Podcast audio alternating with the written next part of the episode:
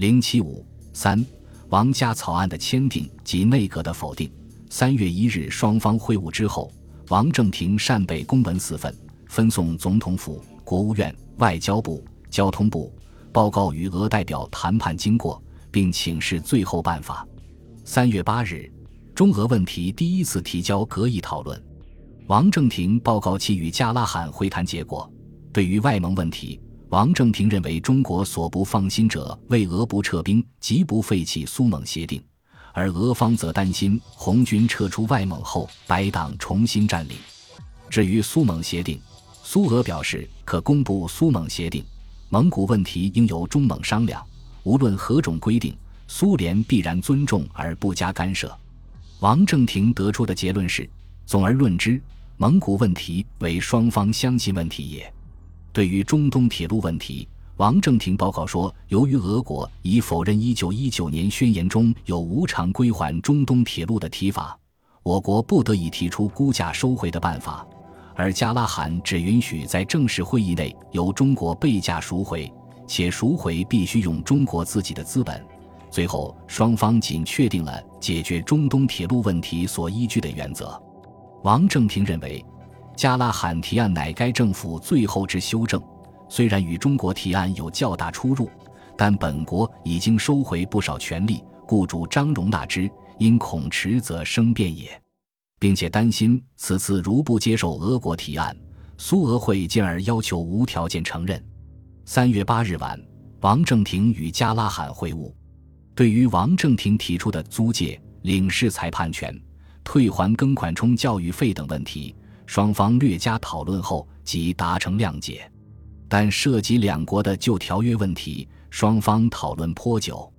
对于俄蒙协定，加拉罕态度强硬，声明在中俄及中蒙关系未确定以前，欲取消俄蒙协约尚不可能。加拉罕劝告中国，俄国既已承认外蒙为中国完全领土之一部分，可不必再虑其他矣。对于俄国与第三者锁定关于中国的密约废止问题。加拉罕认为可用函声明废止，但他否认俄国与他国订有反对中国之约，指责中国与第三国反而订有反对俄国之约，并举中日密约为例。对于中俄间旧约废止问题，王正廷坚持及时废止，而加拉罕坚持在会议中废止。其理由是，所有旧约若在会前废止，则将来会议中必无好希望，因中政府除贵督办外。其余各部长将提出无限之要求，且旧约对于两国疆界极有关系。若即废止，则疆界无所依据。经过争论，双方达成一致，双方允废止旧约，并根据1919及1920年两次宣言，在会议中订立新约代之。苏俄政府声明，在未定新约以前，旧约中有违反1919及1920年两次宣言及有损中国主权者，概不实行。对于中东路督办问题，加拉罕对于王正廷所提出的在双方理事不能同意解决时，由督办加以表决权表示不能同意。对于铁路预决算，双方决定仍归理事会监察局联席会议核准。三月十一日，王正廷出席阁议报告与加拉罕商议之最后情形。关于废弃旧约问题，经过力争，加拉罕已同意废弃旧约。关于俄蒙条约问题，俄国除承认外蒙完全为中国领土内一部分外，可尊重中国主权及全苏联与第三者所订立之一切协约等有碍中国主权及利益者，亦可以换文形式声明作废。关于撤军问题，陆军部主张于本月签字后三个月内，将所有在外蒙境内各种军警全部撤尽，其撤兵接防手续由中俄主管人员预先协商。王正廷认为这一点也许能办到，答允再与加时商议。国务总理孙宝琦表示，大体可以照此决定，条文一层可再斟酌。三月十三日，法国驻华公使富勒尤致电外交部，指出道盛银行所拟关于中东铁路的种种手续，如不取得道盛银行之许可，不得有所变更。否则，必为法国公使馆或其他代表中东路各股东与其债权人之他国使馆所抗议。同时，各项债权之要求，及其他关于利息上损失之要求，必相继而至，则中国财政状况将愈趋于纷乱。法国的声明使中国政府所处境的更加困难。此后，苏联一直以此作为指责中国政府没有自己外交政策的借口。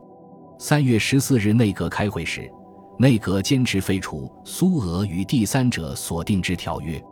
对废止中俄之间旧约试图做补充，规定如下：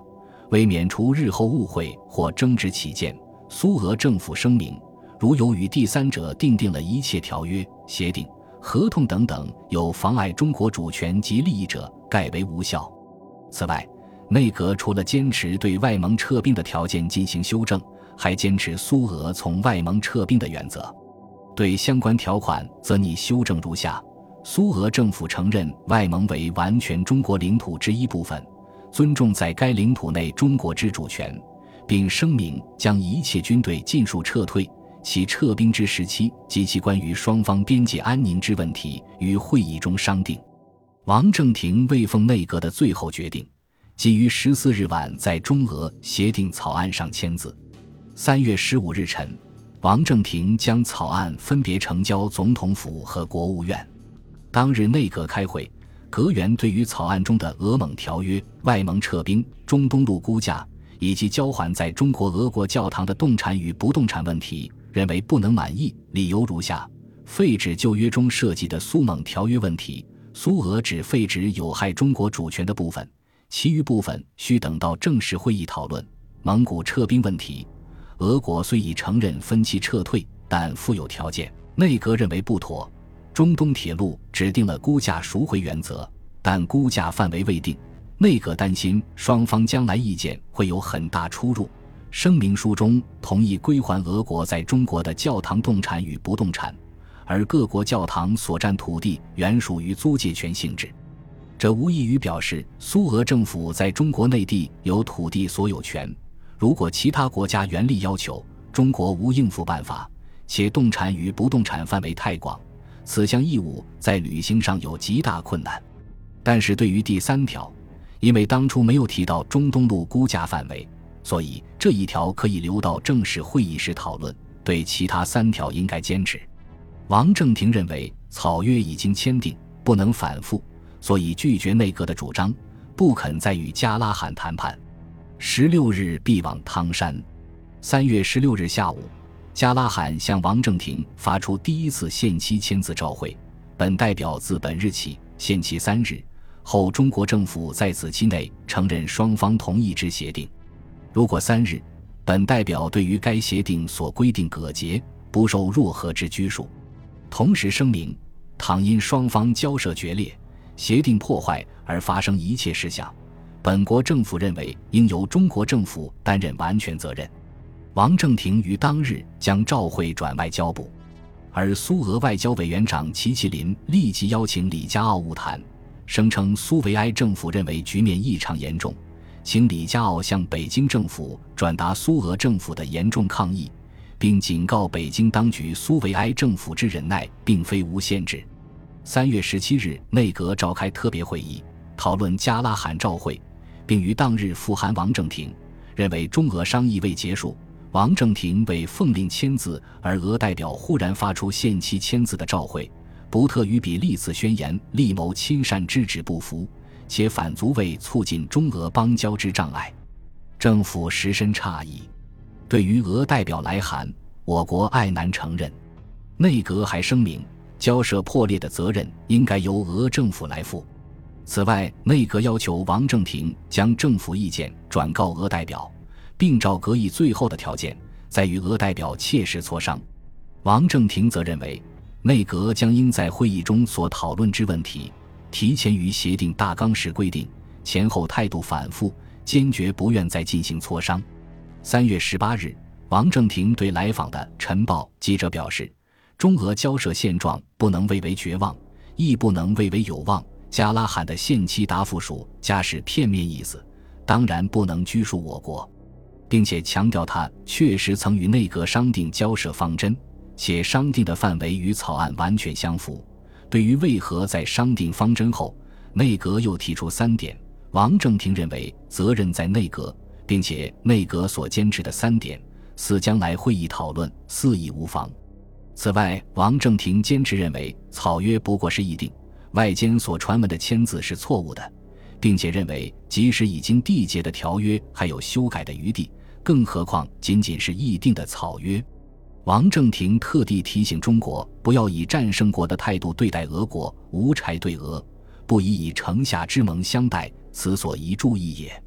与此同时，华俄通讯社的声明表明了苏俄代表团的态度。苏俄代表团除了坚持认为双方已经签字的协定，中国政府应予以批准外，对于王正廷已签字的草约，认为无修改或讨论的余地。对于中国政府拒绝签字的原因。认为中国政府自不进行暴露，故以蒙古问题为借口，实则法国及某某数强国之压迫，以及中国阁员中有绿岛圣银行倒闭者及问题破裂之真因。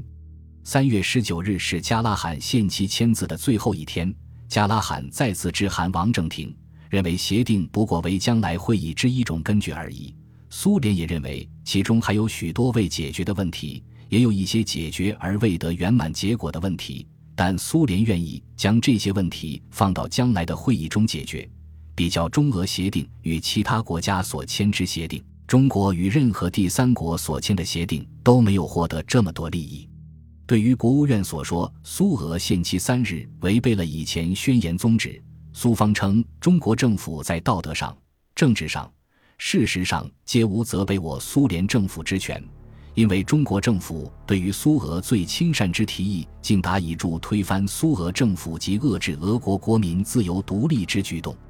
用种种方法援助白党，容纳白党在三省存在，且任其侵略苏联领土。